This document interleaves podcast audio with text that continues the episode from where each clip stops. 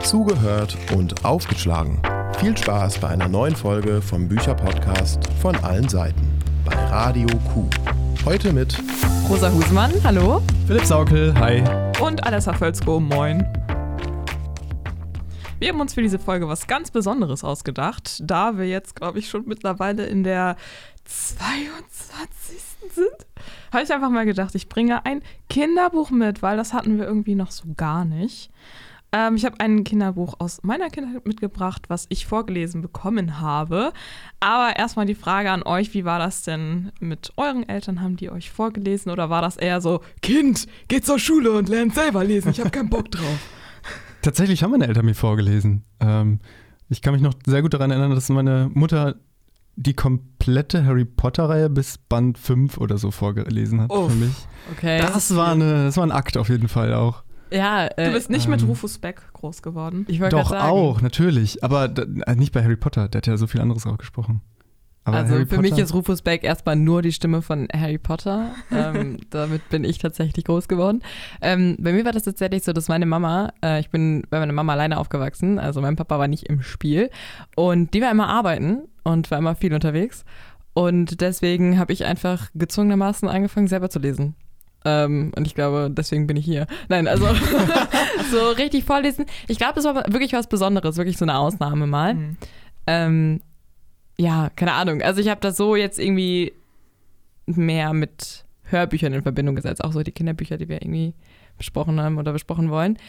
Ähm, aber bevor wir jetzt hier gleich schon thematisch einsteigen, wollte ich noch einmal ganz kurz was anbringen. Und zwar ist es ja nicht nur die 22. Folge heute, sondern die letzte Folge. mit Und Philipp. Oh. Ja. Ja. Ja, Philipp, möchtest du noch ein bisschen einmal kurz erklären, was hier passiert? ja, ich bin raus. Ciao, Leute. Kein Bock mehr.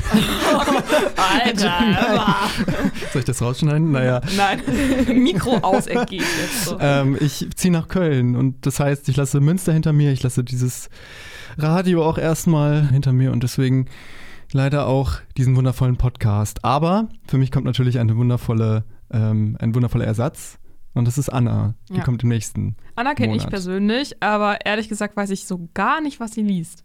Wir haben noch Tja. nie darüber gesprochen. Ich auch nicht. Ja, also es wird bestimmt nochmal spannend für, für uns alle, für Ja. euch alle. Ich möchte auch schon mal vorwarnen, dass sie sehr gut Flachwitze reißen kann. also falls ihr mal euch bei so manchen Witzen denkt, so, ah, tut mir leid schon im Voraus. Tja, ich glaube, ähm, wir werden weiterhin ein gutes Team sein, aber Philipp wird natürlich äh, herzlich vermisst werden. Ähm, bevor wir jetzt aber hier alle das Wein anfangen, vielleicht erstmal zum Thematischen. Worum geht's denn überhaupt? Ähm, das Sams ist ein Fabelwesen von Paul Maar, ein sehr berühmter Kinderbuchautor. Und äh, bevor wir aber weiter über das Buch quatschen, gibt es erstmal was Wissenswertes über den Autoren. Net to Know. Am Sonntag scheint die Sonne, am Montag kommt der Mond, am Dienstag ist Dienst, am Mittwoch Wochenmitte, am Donnerstag Donnerstag, am Freitag ist frei. Ja und dann? Was passiert am Samstag?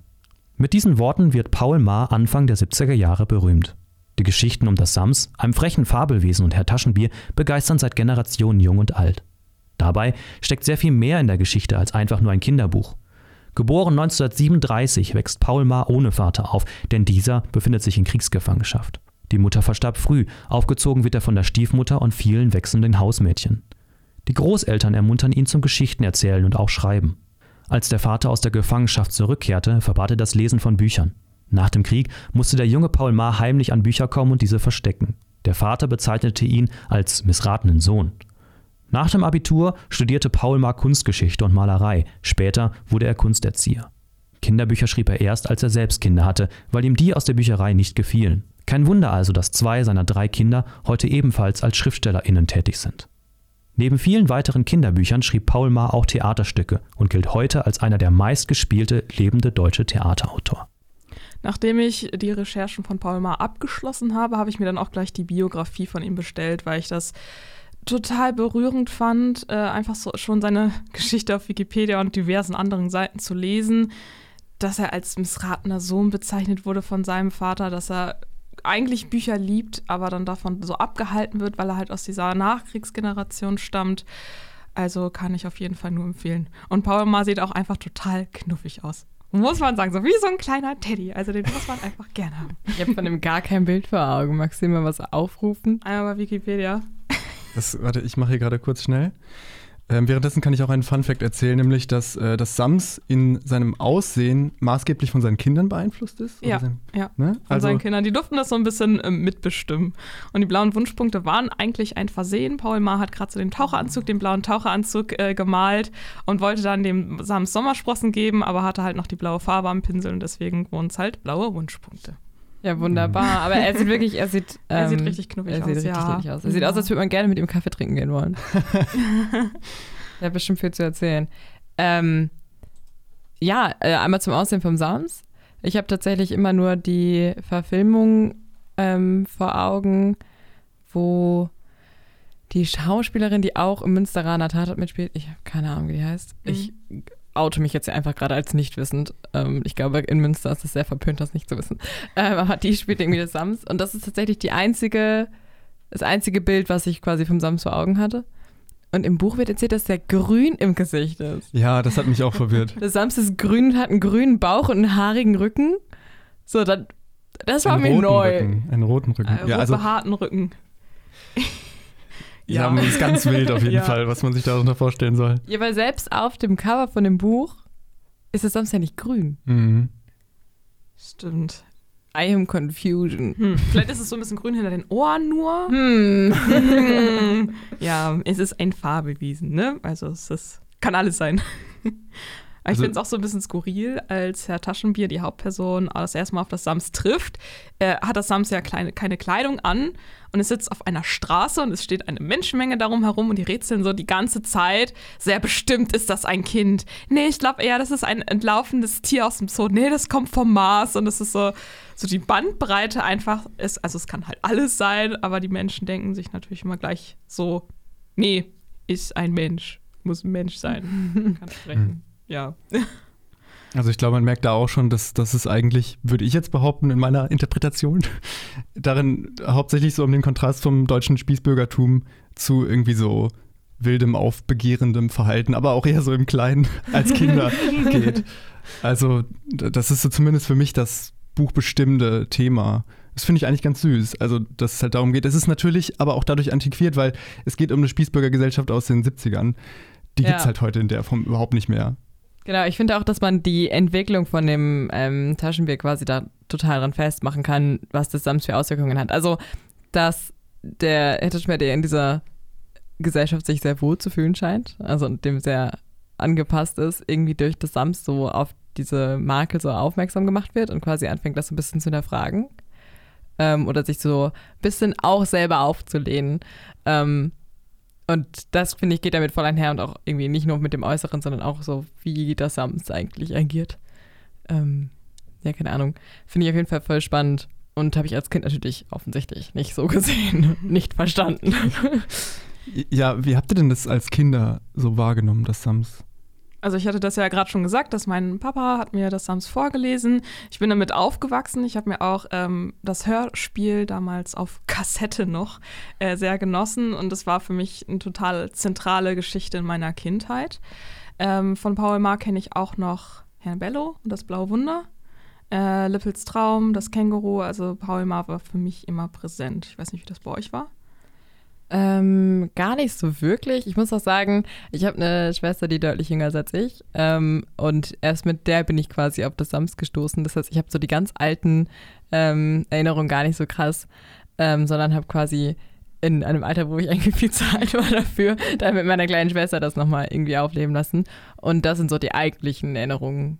Ähm, irgendwie am Wochenende mit meiner kleinen Schwester diesen Film schauen oder so. Also so gar nicht so ähm, meiner eigenen Kindheit entsprungen. Das ist ja voll interessant. Ich glaube, ich bin dann so genau zwischen euch, weil ähm, ich hatte auch das Hörbuch auf jeden Fall.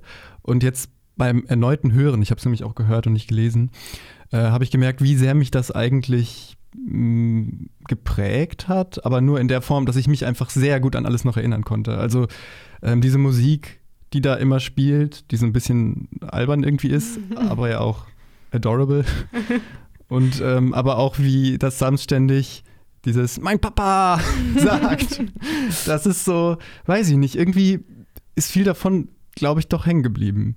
Auf eine Weise. Also ja, Mich hat es auch überrascht, wie kurz dieses Hörbuch einfach ist. Mit knapp anderthalb Stunden. By the way, es gibt das auf, Spo auf Spotify.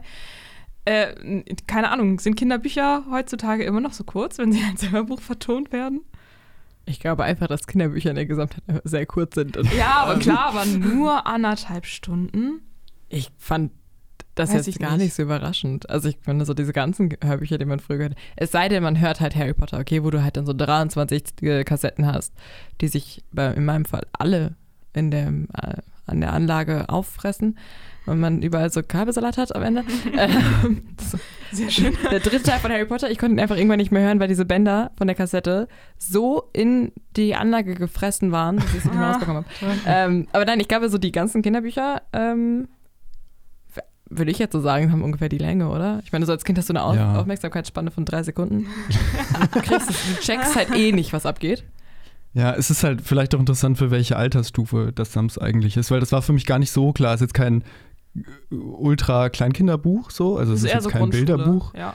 Genau, aber halt auch nicht viel mehr, also genau Grundschule vielleicht. Ja, genau, also Thema Schule wird ja schon Ja, angesprochen. stimmt, genau. Mhm. Das Sams kommt ja auch in die Schule. Genau, also so nicht, ich würde jetzt sagen, also ich hätte es jetzt, glaube ich, auf dem Gymnasium nicht mehr hören müssen. nee, also nicht so genau. Ähm, aber aber Außer so, im Deutschunterricht, weil vielleicht kommen wir später auch nochmal darauf zu sprechen. Es finden sich sehr viele literarische Besonderheiten in dem Buch.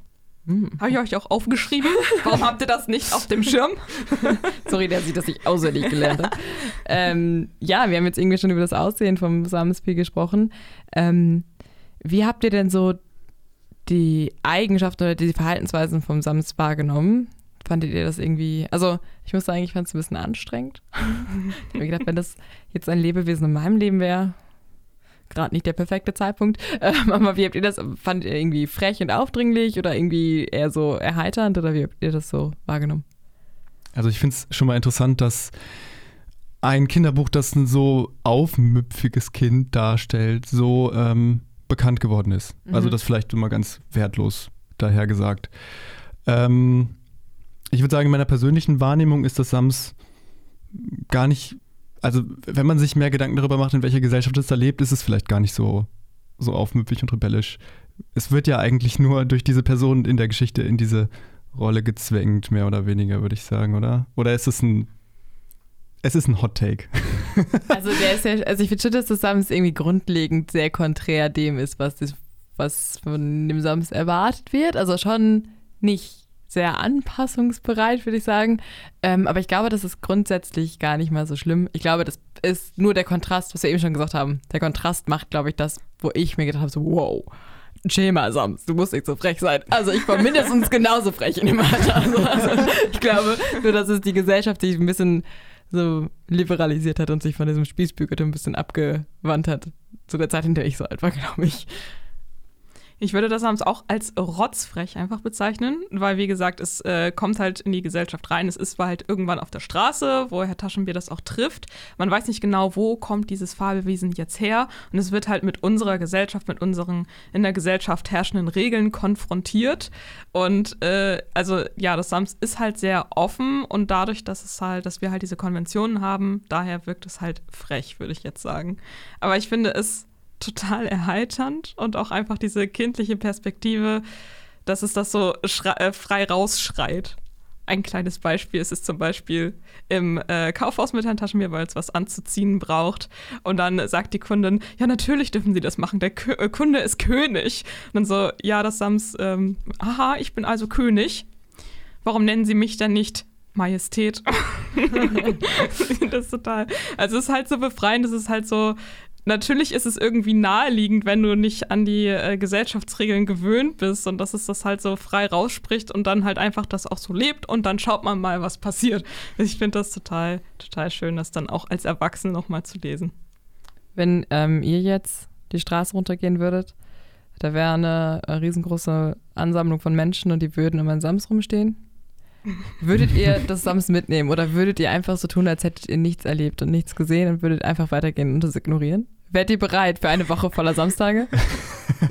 wenn ich das alles schon weiß. Also wenn ich. Mit ich eurem jetzigen gelesen. Wissensstand, Ich weiß genau. genau, was passieren Ja. wird. Ich würde meinen Laptop verstecken, damit es das nicht auf ist. schwierig, ganz schwierig. Ich wollte aber auch noch kurz was hinzufügen zu dem Thema, ähm, dass, dass Sams so ein freches Kind ist. Ähm, und zwar eine Interpretation davon wieder vielleicht. Also ähm, auf die Art und Weise, dass, also wir haben ja schon festgestellt, dass das Sams irgendwie so gegen die Gesellschaft schießt, aber auf eine kindliche Art und Weise. Also es wird ja irgendwie auch im Buch, würde ich sagen, gut bewertet, was das Hamster macht, zumindest größtenteils. Und ähm, da gibt es eigentlich so zwei Schlagwörter. Das eine wäre ähm, Infantilisierung der Gesellschaft. Äh, das hört sich jetzt fies an, ähm, ist es unter Umständen auch gemeint, aber die Idee ist sozusagen, dass ähm, Menschen, und das sieht man auch in Pop-Songs manchmal, ich denke an Herbert Grönemeyer oder so, ähm, Kinder so als das absolut reine, unverfälschte Gute wahrnehmen. Und das ähm, könnte man dann halt auch problematisieren, weil ist das Sams jetzt unverfälscht gut?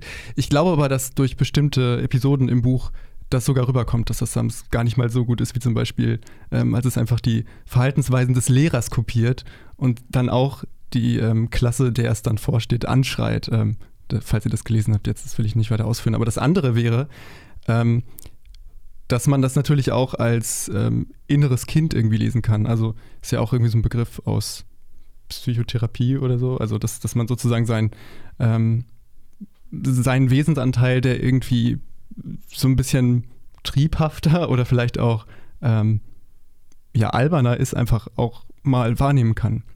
Und das finde ich sind so zwei schöne Betrachtungsweisen, wie man das Sams jetzt sehen kann.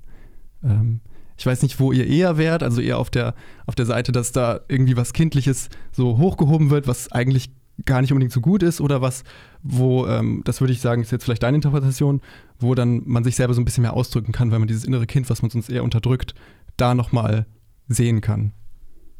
Mm, ich sehe also ich sehe beide Ansätze tatsächlich. Also ich sehe vor allem halt in der Beziehung zu Taschenbier dieses kindliche Herauskitzeln oder diese, diese, äh, das innere Kind irgendwie so ein bisschen hervorbringen, weil der eben, wie gesagt, sich halt voll aus diesen Konventionen nicht voll. Der ist immer noch ein bisschen, immer noch sehr spießig, aber äh, ein bisschen aus diesen Konventionen anfängt zu lösen. Ähm, aber auf der anderen Seite ähm, ist halt des Sams nicht die glorifizierte Reinheit, ähm, die Kinder irgendwie oft in Literatur sind. Und es zeigt ja auch zum Beispiel in dieser Situation mit dem, ähm, auf dem Spielplatz, mit den anderen Kindern eben auch diese Konfliktbereitschaft, die Kinder ja offensichtlich haben. Also ähm, dass es eben nicht nur irgendwie Heiterkeit ist, so. Ähm, ja, vielleicht kann man auch einfach beide Interpretationsansätze irgendwo anbringen. Ähm, würdet ihr dann auch sagen, ähm, zum Beispiel, das Sams singt ja auch sehr viele Lieder und macht auch sehr viele Reime, ist ja auch ein sehr zentraler Bestandteil von diesem Buch. So Rosa lächelt so ein bisschen gequält. ähm, aber zum Beispiel, als das Sams dann auf der Straße auftaucht, äh, steht eine äh, Frau vor ihm, die anscheinend ein bisschen korpulenter ist und äh, das Sams fängt dann halt an zu singen, dick, dick, dickerchen oder irgendwie so. Wo fängt Frechsein an und wo wird es äh, beleidigend und nicht mehr tolerierbar, habe ich mir dann so gedacht. Oder wird es erst äh, nicht mehr tolerierbar, wenn man weiß, ähm, das Wesen, das Kind, das Sams hat jetzt eine Erziehung genossen, dass es ähm, ja auch dieses Bewusstsein hat, manche Sachen sind nun mal nicht okay. Ähm, also ich glaube, also ich weiß, dass ich mich persönlich definitiv davon angegriffen gefühlt hätte in so einer Situation, auch wenn es ein Kind ist. Ähm, aber ich glaube, dass der Zeitpunkt, ähm, in dem das Kind versteht, dass es etwas Unhöfliches ist. Glaube ich, der Zeitpunkt ist, wo man auch das verurteilen kann. Und davor sagen Kinder halt viele Dinge, die einfach durch den Kopf gehen, ohne das zu filtern. Und ich glaube, dass da dieses Verständnis auch einfach eine lange Zeit für fehlt. Und ich glaube, ähm, dass sobald der, der Zeitpunkt gekommen ist, wo man weiß, das Kind versteht, was es sagt, dann ist es auf jeden Fall nicht mehr tolerierbar. Und man muss es eben auch vermitteln können. Ne? Also ich finde, es ist auf jeden Fall angebracht, auch einem kleinen Kind zu sagen, jo, das war jetzt gerade richtig uncool. Ähm, nicht besonders freundlich. Ähm, aber ich glaube, man kann erst ab einem bestimmten Alter erwarten, dass sie das verstehen. Und dann kann man es eben auch wirklich verurteilen. Ähm, aber ja, wie gesagt, beleidigend ist es so oder so, auch wenn es halt irgendwie nicht bewusst von dem Kind irgendwie als Beleidigung gemeint ist, sondern einfach nur so Stream of Thought mäßig einfach ja. ins Blaue gequatscht. Ja. Ich finde auch, dass so eine, also wenn das Kind eine Reflexion aufbringen kann dessen, was es sagt, dann, wie du schon gesagt hast, ist das richtig. Die Frage ist, ob das Sams das überhaupt kann oder nicht. Also ich und ob es das schon, will. Und ob es das will, genau, klar, ja. weil ähm, es wirkt schon oft so, als ob es das eher so im satirischen Sinne irgendwie machen würde, solche, solche Lieder und solche ähm, Beleidigungen. Aber es, es wirkt halt wie ein Kind und es ist sozusagen die, die äh, Verteidigung, hinter der es sich versteckt und hinter der ja auch vom Buch es versteckt wird, dass es halt ein Kind ist oder sowas in der Art wie ein Kind. Auf mich wirkt es halt gar nicht so, als würde das nicht können, sondern als würde es das nicht wollen. Also das ist so der Punkt, wo ich, ich hätte gesagt, der, der Sams wirkt einfach so, als würde es sagen, ich mache einfach, was ich will und tue so, als hätte ich gar keine Ahnung, was abgeht. Aber irgendwie, ich weiß, irgendwie wirkt es auch ein bisschen älter auf mich als so ein Kleinkind. So. Also ich hätte ja, das auf jeden Fall. Ähm, gedacht, dass es in einem Alter ist, wo es reflektieren kann. Und deswegen, ähm, ja, finde ich es schon teilweise ein bisschen beleidigend mhm. von dem. ähm, ja, vielleicht in dem Zuge übergreifend, findet ihr das am denn sympathisch? Nee, nee. ich glaube nicht, dass Sympathie das richtige Wort ist. Also, also Philipp, wenn ich dann nicht so, Papa. das hast du sehr gut gemacht, sehr gut nachgemacht. ähm, nee, ich, also ich weiß nicht, ob das, ob der Sympathie auch der primäre Punkt ist. Ich glaube, es geht mehr darum, irgendwie so eine spannende Dynamik zwischen Taschenbier und dem Sams und den anderen Leuten zu erschaffen. Und das, das klappt, glaube ich, ganz gut. Also würde ich jetzt mal behaupten. Ähm, und es wird natürlich aber auch dadurch kontrastiert, dass die anderen so unsympathisch sind. Also die anderen Leute, die da auftreten. Eigentlich alle anderen Erwachsenen sind super unsympathisch, oder? Ja, voll. Aber ist es denn nicht eigentlich häufig das Ziel, einen Hauptcharakter, einen Protagonisten dem Leser sympathisch zu machen? Der Leserin? Genau, ähm, deswegen ja, also absolut gesehen ist das Sams nicht sympathisch, relativ gesehen schon sympathisch, weil die anderen so ultra unsympathisch sind. Ja, genau. Das meine ich damit. ähm, würde man sich jetzt vorstellen, dass äh, die Leute, die Erwachsenen alle total nett sind, dass Frau Rotkohl einfach nur eine nette alte Frau ist, ich glaube, dann wäre das alles ganz schön hart, was da passiert. ähm, Frau Rotkohl ist die Vermieterin, äh, mit der sich Herr Taschenbier und das Samzimmer anlegen weil es eine sehr komische Konstellation ist, ein Zimmer zu mieten. Ich, keine Ahnung, also ich kann mir gut vorstellen, dass es früher so Brauch war. Was ist, äh, Frau Rothkohl ist die Haushälterin. Herr Taschenbier hat ein Zimmer in ihrem Haus und bekommt auch von ihr Essen vorgesetzt und das Zimmer wird von ihr geputzt. Und die, er steht halt so ein bisschen unter ihrem Scheffel. Also er darf da nicht die Schuhe auf den äh, guten Stuhl stellen und die äh, Vorhänge müssen dann halt immer schön sauber und runterhängen und keine Ahnung was. Und er fühlt sich halt so ein bisschen unter Druck gesetzt, ihr auch immer zu gefallen und nichts falsch zu machen, weil sonst kann sie ihn halt einfach rausschmeißen. Als Junggeselle dann in so einer Wohnkonstellation zu sein, also Herr Taschenbier ist ja auch Vollverdiener, vermute ich jetzt einfach mal, war mir fremd. Also ich weiß, dass es das gab, dass das auch, also zumindest in Medien früher üblich gewesen ist, dass, dass solche Konstellationen da waren. Bei ähm, männlichen Junggesellen auch höheren Alters. Ähm, ich weiß nicht, wie man das jetzt gesellschaftlich einordnen kann. Ähm, einerseits sind dann diese Haushälterinnen natürlich ähm, Vermieterinnen, dementsprechend ja auch irgendwo wohlhabend. Auf der anderen Seite sind die ja in ihrer weiblichen Rolle natürlich sehr traditionell besetzt, sozusagen. Ne? Also die sind halt Haushälterinnen. Das ist vielleicht dann auch das, was man dann macht als Frau ähm, mittleren Alters, wenn man irgendwie alleinstehend ist. So, zu dem Zeitpunkt meine ich jetzt, ne? Ich weiß nicht, wie das in den 70er Jahren noch war, ob das noch ein übliches Modell war oder da bin ich leider nicht tief genug drin. Ja, Immobilien in den 70er weiß ich auch nicht so genau, wie es abging. Ähm, aber ich glaube schon, also es kam mir auch auf jeden Fall bekannt vor. Ich weiß auch, dass es immer noch irgendwie relativ gängig ist, so von Leuten, die irgendwie jetzt Erasmus-Studis ähm, waren und irgendwelche ähm, Auslandssemester gemacht haben, dass man zum Beispiel halt auch im Ausland dann halt bei anderen Leuten einfach ein Zimmer mietet. Ähm, keine Ahnung, ob das einfach in Deutschland jetzt mittlerweile ein bisschen verloren gegangen ist und in anderen Ländern noch aktueller ist oder so, oder ob das jetzt einfach nur der, der Wohnungs, dem Wohnungsmangel geschuldet ist, dass es Erasmus-Studis gibt, die das jetzt irgendwie nochmal aufleben lassen. Ähm, aber ich muss sagen, ich fand dieses Verhältnis von den beiden super anstrengend. Ähm, aber auch erst in dem Moment, wo dem Taschenbier durch das Sams bewusst wird, dass es irgendwie so nicht richtig ist. Also anscheinend, ich weiß gar nicht, ob ihm das vorher so bewusst war oder ob der das einfach, oder ob er sich davon wirklich unter Druck gesetzt gefühlt hat.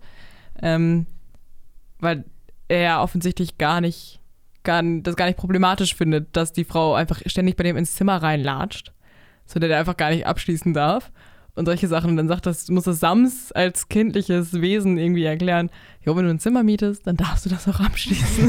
so, wow, mein ja. Blau. Ich heiße, nicht, ich heiße nicht Herr Flaschenbär, ich heiße Herr Taschenbär, Frau Blaukohl. ja, solche Sachen. Ja. So, wenn meine Haushälterin mir den ganzen Tag den falschen Namen an den Kopf werfen würde, ne? Also da muss man schon sehr harmoniebedürftig sein, um das so, so lange Zeit irgendwie hinzunehmen, oder? Ja, das ist ja auch irgendwie so ein bisschen der Witz, dass der Taschenbier so unglaublich harmoniebedürftig ist und auch so sehr klein irgendwie und dann durch das Sams natürlich so ein bisschen mehr aufblüht, Selbstvertrauen Ja, also bekommt. das Sams tut dem Taschenbier schon sehr gut. Also ich finde das total süß, wie er sich einfach dadurch verändert, das auch so zu schätzen weiß, dass jetzt halt irgendwie so eine Person da ist, die ihn so ein bisschen wachkitzelt sozusagen. Ich finde das total schön. Aber am Anfang gar nicht, ne? Also am Anfang versucht er das ja noch irgendwie loszuwerden so ein bisschen. ja. ja. Ähm, und am Ende wünscht es sich dann, wünscht er sich dann, dass das Sams irgendwie nicht am Samstag wieder verschwinden muss. Ja, klar, das ähm, muss ja ähm, auch sein, so in ja, so einem Kinderbuch. Total. Ich weiß nicht genau, an welchem Punkt er sich gesagt hat, oh ja, doch, finde ich ganz cool. Ähm, war mir jetzt nicht so ganz bewusst, wann dieser Umschwung gekommen ist.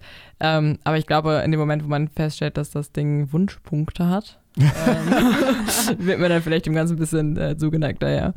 Aber das ist ja auch, die Wunschpunkte, die wollte ich auch nochmal ansprechen, aber gerade wo du das sagst, ist es ja auch interessant. Es gibt die ähm, Situation ganz am Ende, wo er ja erst überhaupt mitbekommt, dass diese Wunschpunkte tatsächlich Wünsche erfüllen, ähm, wo er sagt, ich will, dass du wiederkommst, aber nicht wegen der Wunschpunkte oder sowas in die Richtung. Mhm. Ähm, und das war ja irgendwie, also ich finde es nochmal schön, dass, dass das die Message ist, dass man eben Kinder liebt, unabhängig von ihren Fähigkeiten. Also, ne, vielleicht würde ich das so feststellen wollen. Das ist eine sehr ähm, schöne Ansicht auf das Ganze. Ich habe gedacht, boah, geil, Wunschpunkte. Ähm, das ist sau praktisch. Ähm, hättet ihr spontan Einfälle, was ihr euch wünschen würdet? Weil in dem Moment, wo er beschreibt, dass Taschen mir irgendwie den ganzen Tag lang da sitzt und versucht, seine letzten beiden Wünsche irgendwie festzuhalten, mhm. ich würde, glaube ich, vor lauter Entscheidungsmangel gar nichts wünschen. Ich könnte mich einfach nicht darauf festlegen und würde sagen, Gott, kannst jetzt auf gar keinen Fall einen Wunschpunkt verschwenden. Du musst jetzt alles ganz toll durchdenken. Und würde mich wahrscheinlich so in meinem Kopf verrennen, dass ich einfach nicht einen Wunsch äußern würde und dann wäre die Woche rum. Ja, das macht er ja im Prinzip auch. Ne? genau. es ist ja auch gar nicht so einfach, sich was zu wünschen. Man muss es ja auch genau formulieren. Mhm. Genau. Und dann, wenn du dir halt irgendwie Geld wünscht, dann erscheint das nicht einfach, dann wird es so durch den Wunsch erzeugt, sondern es verschwindet halt aus einer Bank und landet dann auf deinem Tisch. Also es ist halt nicht so, dass es Wunsch, der Wunschpunkt irgendwas erzeugt, sondern ja, also muss halt immer so ein bisschen, bisschen bedenken, was du dir denn auch wirklich wünscht. Ja, habt ihr denn jetzt spontan Ideen? Also, ich meine, habt ihr euch darüber noch nie Gedanken gemacht? Ich habe, also, das ist so ein klassisches Ding. Das, ich habe mir da schon sehr oft, glaube ich, drüber Gedanken gemacht. Mir, aber mir fällt es auch immer schon so schwer, mir was zu Weihnachten oder zu Geburtstag zu wünschen. Ja, aber klassischerweise ähm, gibt es doch immer Sachen wie Unsterblichkeit oder irgendwie. Aber wenn du unsterblich ja. bist, äh, dann musst du dir auch noch wünschen, dass du nicht alterst. Ne? Das musst du da auch noch dann merken. So. Und wenn du unsterblich bist, äh, und das Sams ist dann ja nach einer Woche, verschwindet das wieder. Ähm, und keine Ahnung, die Welt geht unter Klimawandel, die Menschheit stirbt aus und du bist halt immer noch alleine da und hast keinen Herrn Mond mehr, der am Montag zu dir kommen kann, hast keinen Sams mehr, dass dir das halt irgendwie dich erlöst. Das war, war ja nur ein Beispiel. Erstmal zu rangen, so ein Wunsch ist schlecht. Ja, natürlich. Natürlich müsste man sich darüber ganz, ganz äh, streng, strenge Gedanken machen. Aber ich glaube, wir alle hätten wahrscheinlich Wünsche, die wir erfüllt kriegen können, oder? Also meine offizielle Antwort wäre natürlich Der, Weltfrieden. Ja, natürlich. Und Glück für alle. Und Bücherpodcast auf Nummer 1 von den Spotify. ähm, der Durchbruch für von allen Seiten. Ähm, und meine ähm, ähm, inoffizielle Antwort wäre, ich hätte auch gerne eine KBA. Eine Knackwurstbringanlage. Nee, für mich wäre es eine Kaffeebringanlage. also als Vegetarier kein Interesse an Knackwurst, ja. aber so ein automatischer, so ein ins Bett gebrachte Kaffeezeugs, damit du einfach den ganzen Tag im Bett liegen kannst und lesen kannst. Ja, das würde ich, also, ne, würde ich auch den letzten Wunschpunkt für draufgehen äh, lassen. Aber ähm, ja, Wunschmaschine Wunscherfüllmaschine. Keine schlechte Idee. Das wünscht sich der Taschenbier tatsächlich mit seinem letzten Wunsch. Ähm, und dann hat er es nicht äh, konkret genug gesagt und bekommt eine nicht funktionsfähige Wunscherfüllmaschine. Das ist natürlich ein bisschen dämlich. Also das hätte man sich vielleicht vorher überlegen müssen. Ja, ganz schöner Scam vom Sams, wirklich. Ja, wirklich, wirklich. Fake News, irgendwie, keine Ahnung, False Advertisement. Kriegt er hier eine Wunschelfilmmaschine und dann fehlt der Anschaltknopf. Entschuldigung. Also wirklich. Ja, ich finde auch diese ganzen anderen Sachen, die das Sams ähm, herstellt und macht irgendwie, das sind ja alles so, so Dinge, die Kinder einfach irgendwie toll finden würden, zumindest in der Vorstellung vielleicht von, von äh, Paul Maar damals. Ähm, inwiefern das wirklich so ist, wäre die andere Frage. Aber ähm, auch diese Wunschmaschine, als Kind muss das total offensichtlich gewesen sein, dass ja natürlich, wenn da kein äh, Knopf dran ist, dann geht der natürlich auch nicht an. Also, ne? Und äh, ja. Weiß ich nicht. Ähm, ich finde, das lässt sich durch sowas immer ganz gut entschuldigen. Also ich hätte mich ja so geärgert. Der arme. Aber er, nimmt das ja mit Fassung. Und sagt, ich, ja, das Samstag nochmal wiederkommen. Ich hätte gesagt, so, nee. Mit so einem Verhalten. mit, so einem, mit so einem Dealbreaker hier. Ja. Das Sams erfüllt nicht nur irgendwie total unterschiedliche Wünsche auf bewusste oder unbewusste Weise. Der Taschenbier äh, weiß gar nicht Bescheid, inwiefern er da die Wunschpunkte verpfeffert. Ähm, und einer der Wünsche davon ist eben, dass, der, dass es Sams in die Schule gehen soll. Hm. Ähm, haben wir ja eben schon mal angesprochen. Weil es immer so frech ist. Ich genau, wünschte, du würdest mal erleben, wie es wirklich ist in einer Schule mit anderen Leuten. Genau, du musst mal erzogen werden. Ähm, was haltet ihr von dieser Darstellung in der Schule? Also, das ist ja eine sehr aufregende Art und Weise, wie da unterrichtet wird. Ja, also ich finde es schön, dass da so zwei verschiedene Art und Weisen zu lehren und zu lernen kontrastiert werden. Einmal diese Klasse, in der der Lehrer halt so sehr alte Schule ist und ähm, alle müssen aufstehen und dann stramm stehen und ähm, wenn er redet, redet jemand anders und so weiter. Ähm, der vorgeführt wird vom Sams natürlich. Ähm, und dann geht es Sams in eine andere Klasse, in der die Kinder sich gegenseitig Sachen beibringen. Ähm, und der Lehrer sitzt halt dabei und schaut zu und nur wenn die nicht weiter wissen, dann schreitet er ein und, und erzählt mehr dazu oder so. Ähm, ich habe da auch irgendwie nachgedacht, ob man das in irgendeiner Form in der realen Welt findet. Ähm, ich weiß, dass ich damals in der Schule ab und zu so, so, so Sachen hatte, in der Grundschule, wo andere Kinder auch Sachen erklärt haben, aber es funktioniert halt auch wirklich nur mäßig, muss man ja mal ehrlich sagen. Es sei denn, du hast super intelligente Kinder. Ja, also genau. es scheint ja eine richtige krasse Gruppe gewesen zu sein, eine Klasse mit absoluten Cracks ähm, weil ich glaube, ich in dem Alter nicht hätte erklären können, wer die Wolken kommen. Äh, die Barbara aus der Klasse wusste voll Bescheid. Ja. Und ich war, äh, war ich auch beeindruckt tatsächlich. Ja, wir wären alle gerne Barbara gewesen. Jeder ist, ja, auf jeden Fall. Äh, oder Rodrich, was für ein geiler Name. Roderich. Roderich? Roderich? ja. Die Namen da? Die sind sowieso toll. Stell dir vor, du glänzt ein Kind, kenne das als Roderich. Ja. Ich sage, armes Ding. Es tut mir wirklich leid. Aber anscheinend zu der Zeit und der andere Lehrer heißt Herr Studienrat Kroll.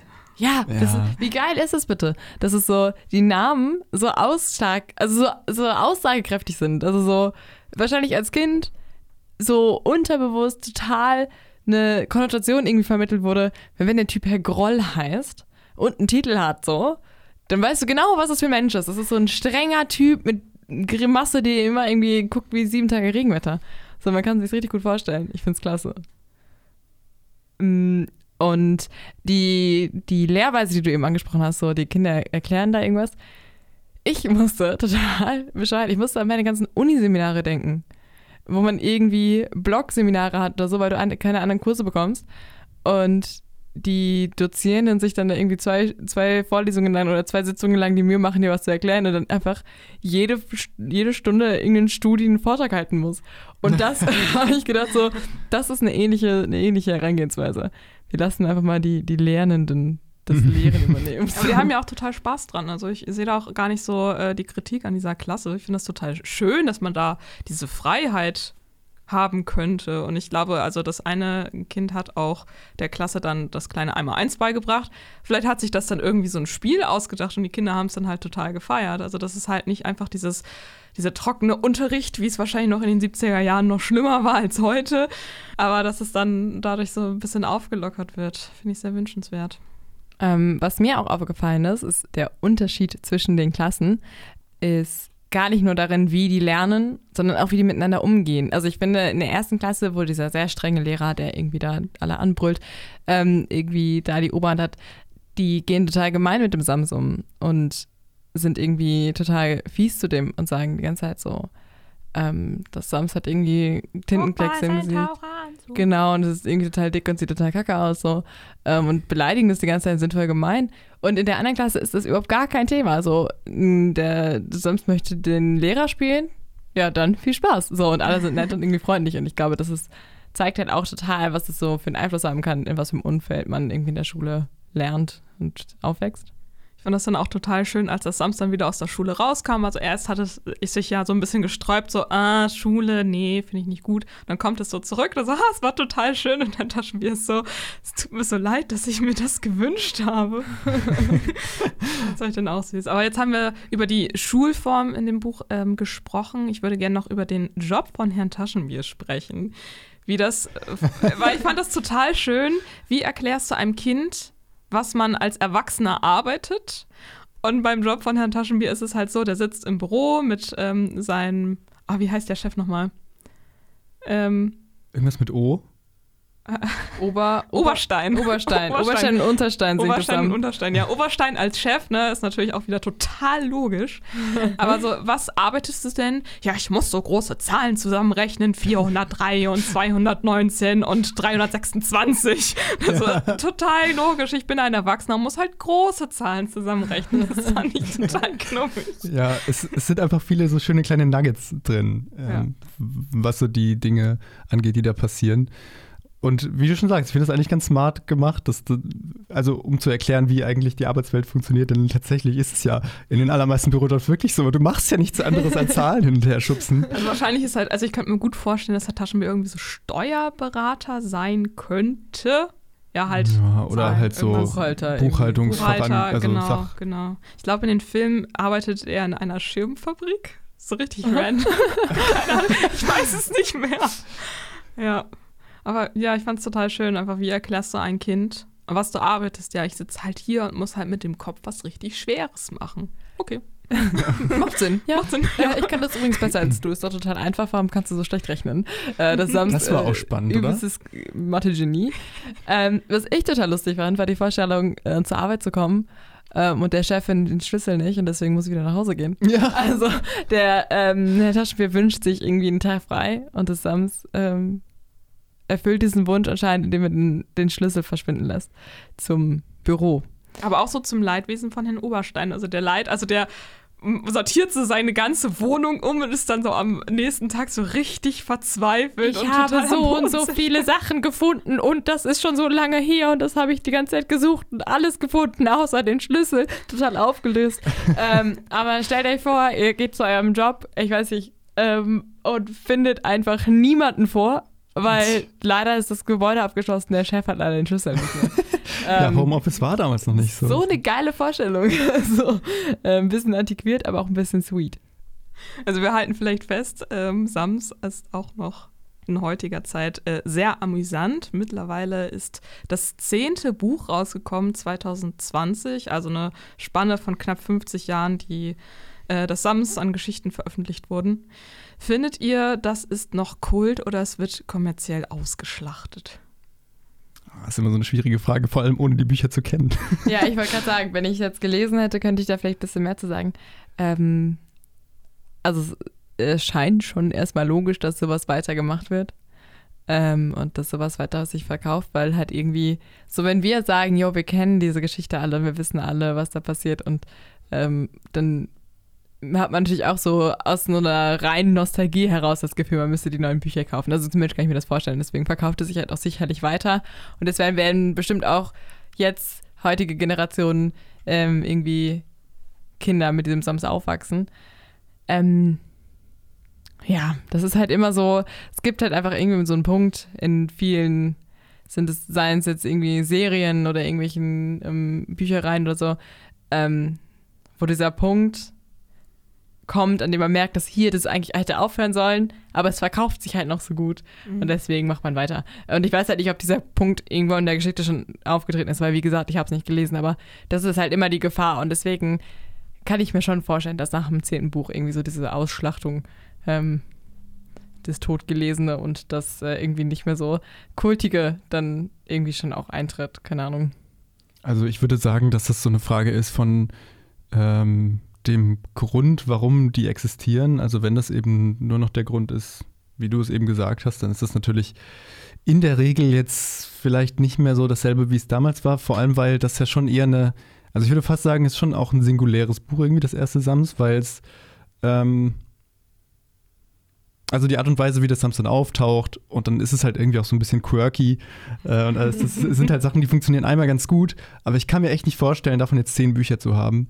Und vor allem kann ich mir auch nicht vorstellen, die jetzt in der heutigen Zeit nochmal neu zu haben, sondern eher so, ähm, okay, das ist eine schöne Kindergeschichte für, für damals, vielleicht auch so zwei Bücher oder drei Bücher, weil es ist halt ja auch nicht so lang, da kann man noch irgendwas draus machen, aber dann ist halt auch Schluss.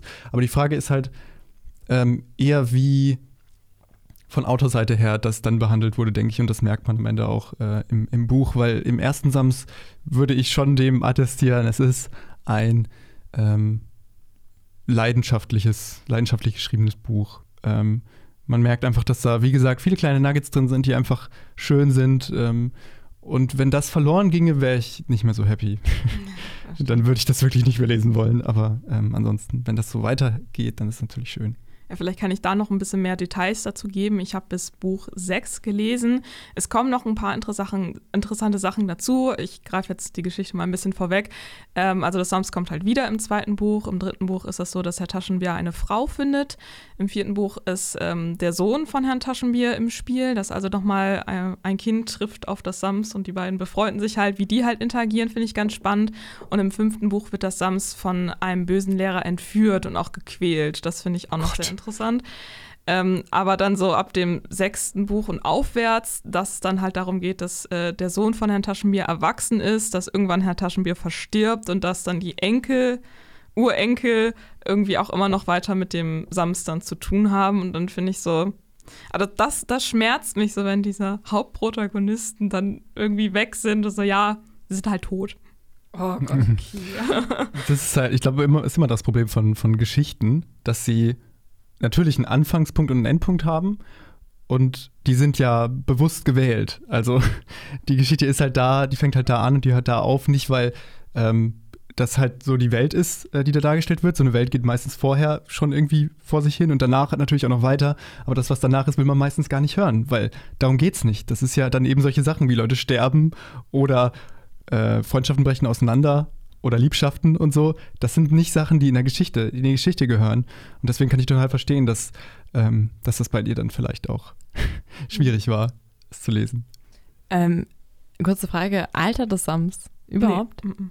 Sams ah, okay. Ein dann, Sams bekommt ab 200 Jahren kleine Falten auf dem Rüssel, aber ansonsten nicht. Und dann ist ja eigentlich die Frage, die wir vorhin eigentlich versucht haben zu beantworten, ähm, ob das Sams in einem Alter ist, wo es reflektieren kann. eigentlich schon beantwortet, oder? Also ich meine, wenn das anscheinend ist ja auch schon vor dem Herrn Taschenbier schon jahrelang existiert zu haben. Ähm, ja, vielleicht ist es wirklich einfach ein bisschen frech.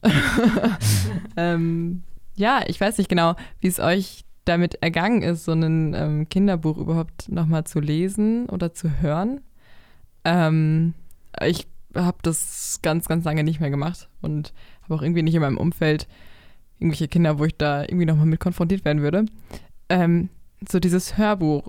Ich glaube, wir haben es alle gehört, ne? Oder? Ja. Genau. ja. Ähm, Von 1973 bitte. Es wurde irgendwann nochmal neu aufgesetzt. Ähm, da, ich finde, da ist es wirklich ein Hörbuch und das von 73 ist eher für mich ein Hörspiel ja. tatsächlich. Genau. Ähm, was sind denn eure Meinungen zu, diese, zu dieser interessanten Aufnahme? Bitte, bitte, seid nicht zu gemein, mein Herz. Wir haben eben schon gehört, dass du es nicht gut findest, Rosa. Vielleicht möchtest du damit mal anfangen, weil ja. ähm, das ist interessant. Also, die Geschichte vom Sams finde ich ganz, ganz reizend. Die Art und Weise, wie das in diesem Hörspiel aufgenommen wurde, hat mich wirklich in den Wahnsinn getrieben. Weil erstmal diese, diese Musik, die ja, wie eben schon gesagt, einen sehr ähm, starken Wiedererkennungswert hat, ähm, die schallert einem das Trommelfell weg. Ich weiß nicht genau, was die Intention war. Ich kann mir gar nicht vorstellen, dazu einzuschlafen, weil ich würde jedes Mal wieder aufwachen, ähm, wenn da diese komische Trellermusik kommt. Ähm, und dann singt das Sams so unglaublich oft. Es singt so viel. Und das hast du natürlich, wenn du das Buch liest, ähm, überhaupt nicht im Kopf. Und ich möchte dem, dem äh, Sprecher von diesem Hörspiel überhaupt keinen Vorwurf machen. Der macht das ausgezeichnet. Ähm, aber es war wirklich ein Erlebnis. Wir müssen das auch einmal kurz festhalten. Ähm, wie so oft ähm, wurde dieses Hörbuch eben auch im Auto gehört. Äh, mit meinem Freund, weil wir waren im Urlaub. Äh, ja. also, ich hatte auf jeden Fall einen Leidensgenossen und es war, wurde sich öfter irgendwie ähm, ein bisschen leicht verzweifelte Blicke zugeworfen. Ähm, aber dazu muss ich sagen, es geht halt auch nur anderthalb Stunden und dann ist es auch vorüber. Ähm, ich weiß nicht genau, wie viel mh, mm, Gewinn diese Geschichte tatsächlich an dieser musikalischen Aufbereitung hat. Ähm, oder ob man es nicht auch einfach hätte erzählen können. Keine Ahnung.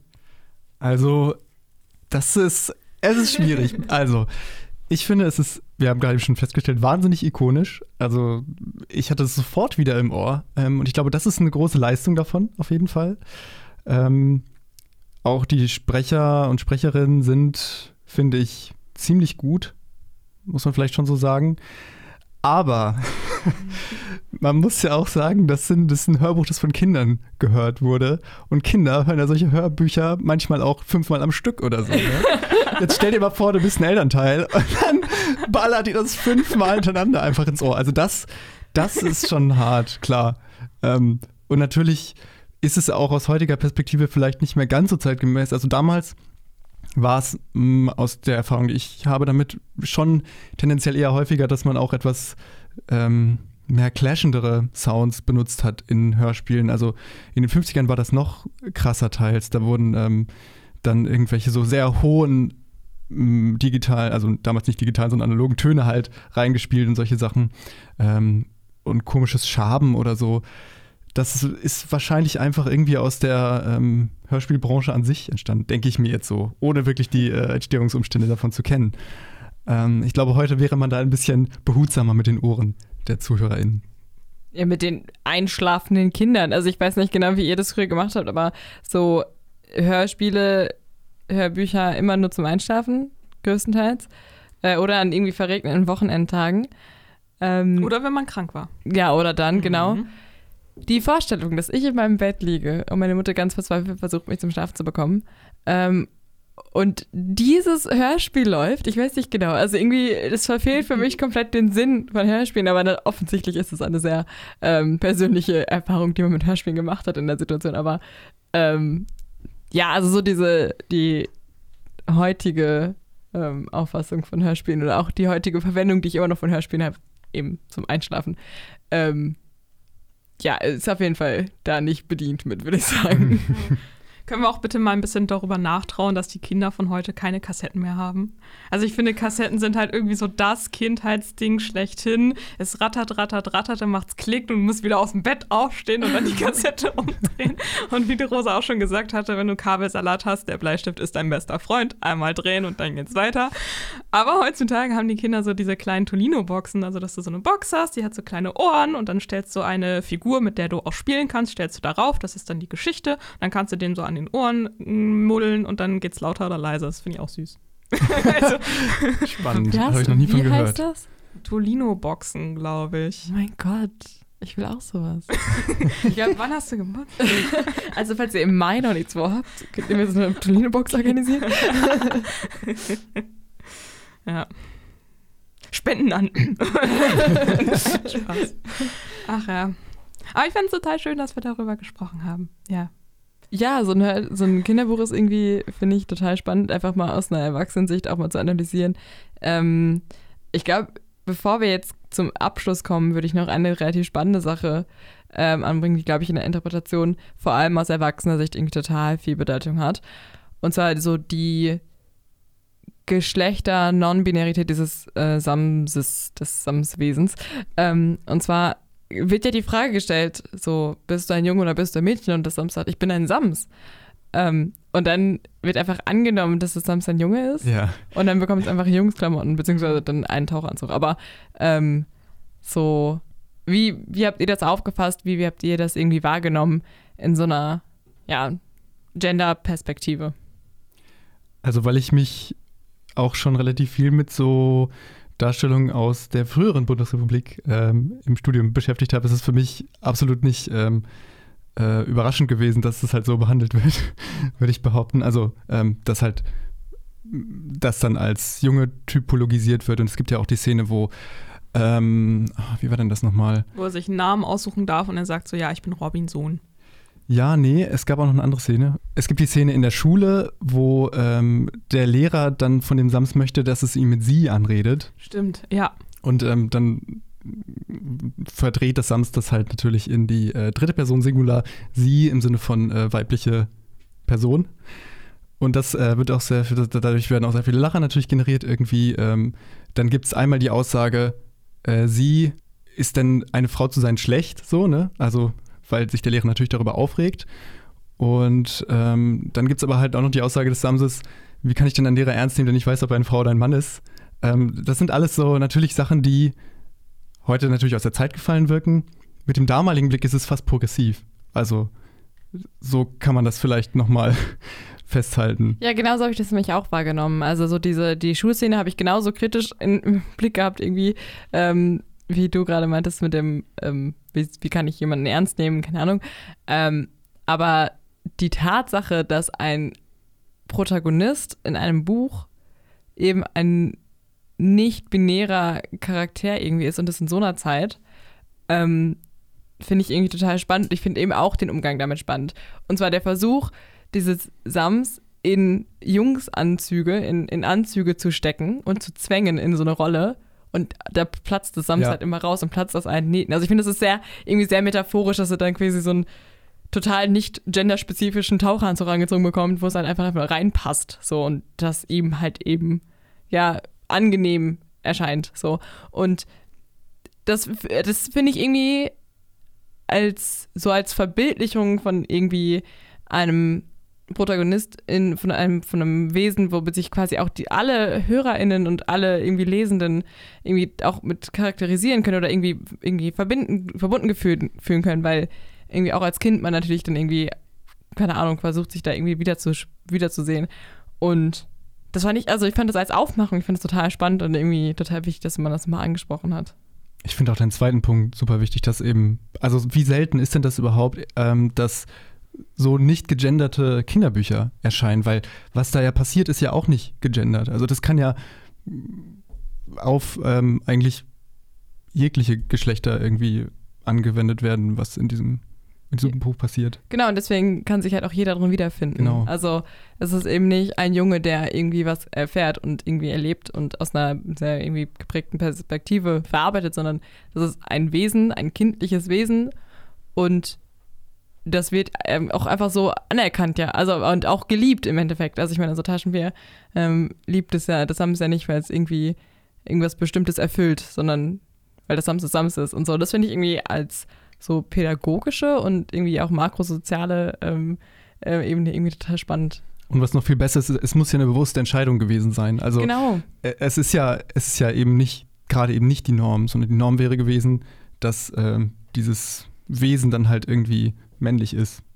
Zu der Zeit gerade in einem Kinderbuch auch. Mhm. Und dass, dass, dass sich dagegen entschieden wurde von Paul Maar, ist, finde ich, eine sehr starke Sache. Ja, voll.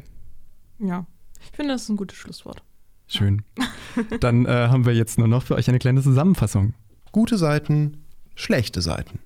Ähm, ich finde, das Sams ist halt meine Kindheit sozusagen in einem Buch zusammengefasst, weil das eines der Bücher ist, die mich am stärksten begleitet haben, sowohl als ähm, noch nicht Lesende, als dann, äh, wo ich lesen konnte. Und ich finde es total erfrischend, auch jetzt nochmal als Erwachsene gehört zu haben, als Hörspiel, ähm, wie Philipp schon sagte, mit diesen ganzen kleinen Nuggets drin. Und äh, dass es auch Kinder in der Grundschule immer noch die Wochentage zum Beispiel mit diesem Sams erlernen, dass Paul auch immer noch ein sehr präsenter Autor, vor allem in Deutschland ist. Ähm, schlechte Seiten. Nein, es ist toll.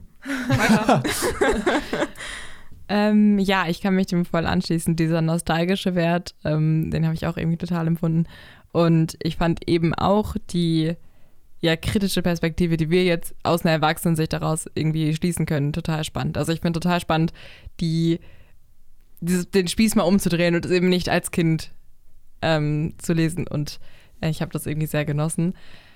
Ähm, ja, und zu schlechten Zeiten kann ich, glaube ich, nur sagen, dass so das Hörspiel mich ein bisschen geärgert hat. Und ähm, nicht geärgert, aber schockiert. Ich weiß nicht, was das genervt. Richtig, genervt, ja, genau. Also ich war so ein bisschen von der Aufnahme ein bisschen ähm, verwirrt. Aber ich glaube, das ist so mehr die, die Umsetzung als die tatsächliche Geschichte, die da irgendwie kritisiert gehört. Ja, ich finde, sehr positiv ist äh, dazu zu sagen, dass es ein eher unkonventionelles Kinderbuch eigentlich ist. Und zwar durchweg ähm, positiv gemeint und konventionell in der Hinsicht. Ähm, also eigentlich ist es ähnlich wie du, was du schon gesagt hast, Alessa, aber eben auch diese Sachen, die wir gerade eben besprochen haben, mit ähm, dem Sams als non-binärem Charakter und ähm, all den anderen kleinen Shenanigans, die da passieren in diesem Buch. Ähm, nur auf der negativen Seite natürlich, das Buch ist von 1973 und man merkt ihm sein Alter eben an. Diese Spießgesellschaft, die es da gibt, dieses Spießbürgertum, das ist heutzutage nicht mehr in der Form vorhanden. Würde man das neu schreiben, gäbe es einfach andere Themen, die angesprochen würden, andere Verhaltensweisen, die kritisiert würden. Aber ähm, vom, vom Grund, von der Grundidee her einfach ein schönes Buch. Ja, und dann ähm, mit diesen Worten, glaube ich, verabschieden wir uns einmal in großer Runde von Philipp. Ähm, mhm. Ich glaube, der Abschied tut uns äh, allen irgendwie weh. Es ist sicherlich kein Abschied für immer. Und wenn du mal wieder in Münze bist, kannst du auf jeden Fall für eine äh, Folge nochmal reinschneiden. Ähm, ja, irgendwie finde ich, es, es geht hier so ein bisschen so einer Ära zu Ende. Weil ich glaube, dass der Podcast und wir irgendwie sehr darunter irgendwie profitiert haben. Genau, dass ja. es irgendwie so in dieser Konstellation so stattgefunden hat. Ähm, ja, noch irgendwelche letzten Worte? Ich habe noch eine Buchempfehlung. ja. Mit dieser Buchempfehlung verlässt du den Podcast. Das ist ja wunderbar. Irgendwas, ich, irgendwas muss ich ja mitbringen. Ähm, ich kann euch nämlich einen schönen Restsommer wünschen mit äh, Dietmar Dart. Venus siegt, das ist ein Sci-Fi-Roman. Ihr wisst, ich mag Sci-Fi. Überraschung.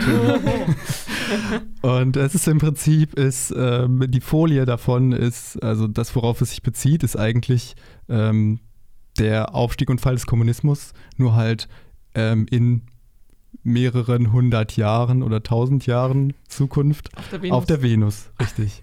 also die Venus ist halt quasi kommunistisch, da heißt es halt nicht Kommunismus, sondern es ist dann das Bundwerk. Ähm, und äh, die klassenlose Gesellschaft, zu der es dann eben werden soll, was es nie wird, ist das Freiwerk. Und ähm, dann geht es natürlich, da gibt es auch einen Charakter, der ist quasi wie Stalin, das ist die ähm, krasse Diktatorin und äh, der Hauptcharakter ist eben auch Sohn eines der Leute aus dieser Regierung und ähm, wird dann im Laufe des Romans zum Dissidenten. Ähm, das hört sich jetzt vielleicht ein bisschen verwirrend an. Das ist es auch. Es, an manchen Stellen, ähm, es gibt wirklich sehr viele Begriffe, die einfach Wortneuschöpfungen sind, die man sich selber erklären muss. Äh, zum Beispiel werden Roboter dies und Case genannt oder sowas. Äh, und dann gibt es das schwarze Eis, von dem ich immer noch nicht weiß, was es ist. Aber insgesamt ist es einfach eine tolle Erfahrung, dieses Buch zu lesen. Kann ich empfehlen. Ja, wunderbar. Alles hast du noch irgendwas? Nein. Dann sind wir ja, glaube ich, erstmal alle bedient und wir bedanken uns auch einmal ganz doll bei Philipp. Ja. Und dann sehen wir uns, hören wir uns in der nächsten Folge. Bis dahin. Ich danke euch. Macht's gut. Ciao. Ciao. Das war der Bücherpodcast von allen Seiten.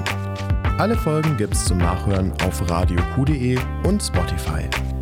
Für mehr Rezension und nerdiges Buchwissen besucht uns auf Instagram von.allen.seiten.podcast.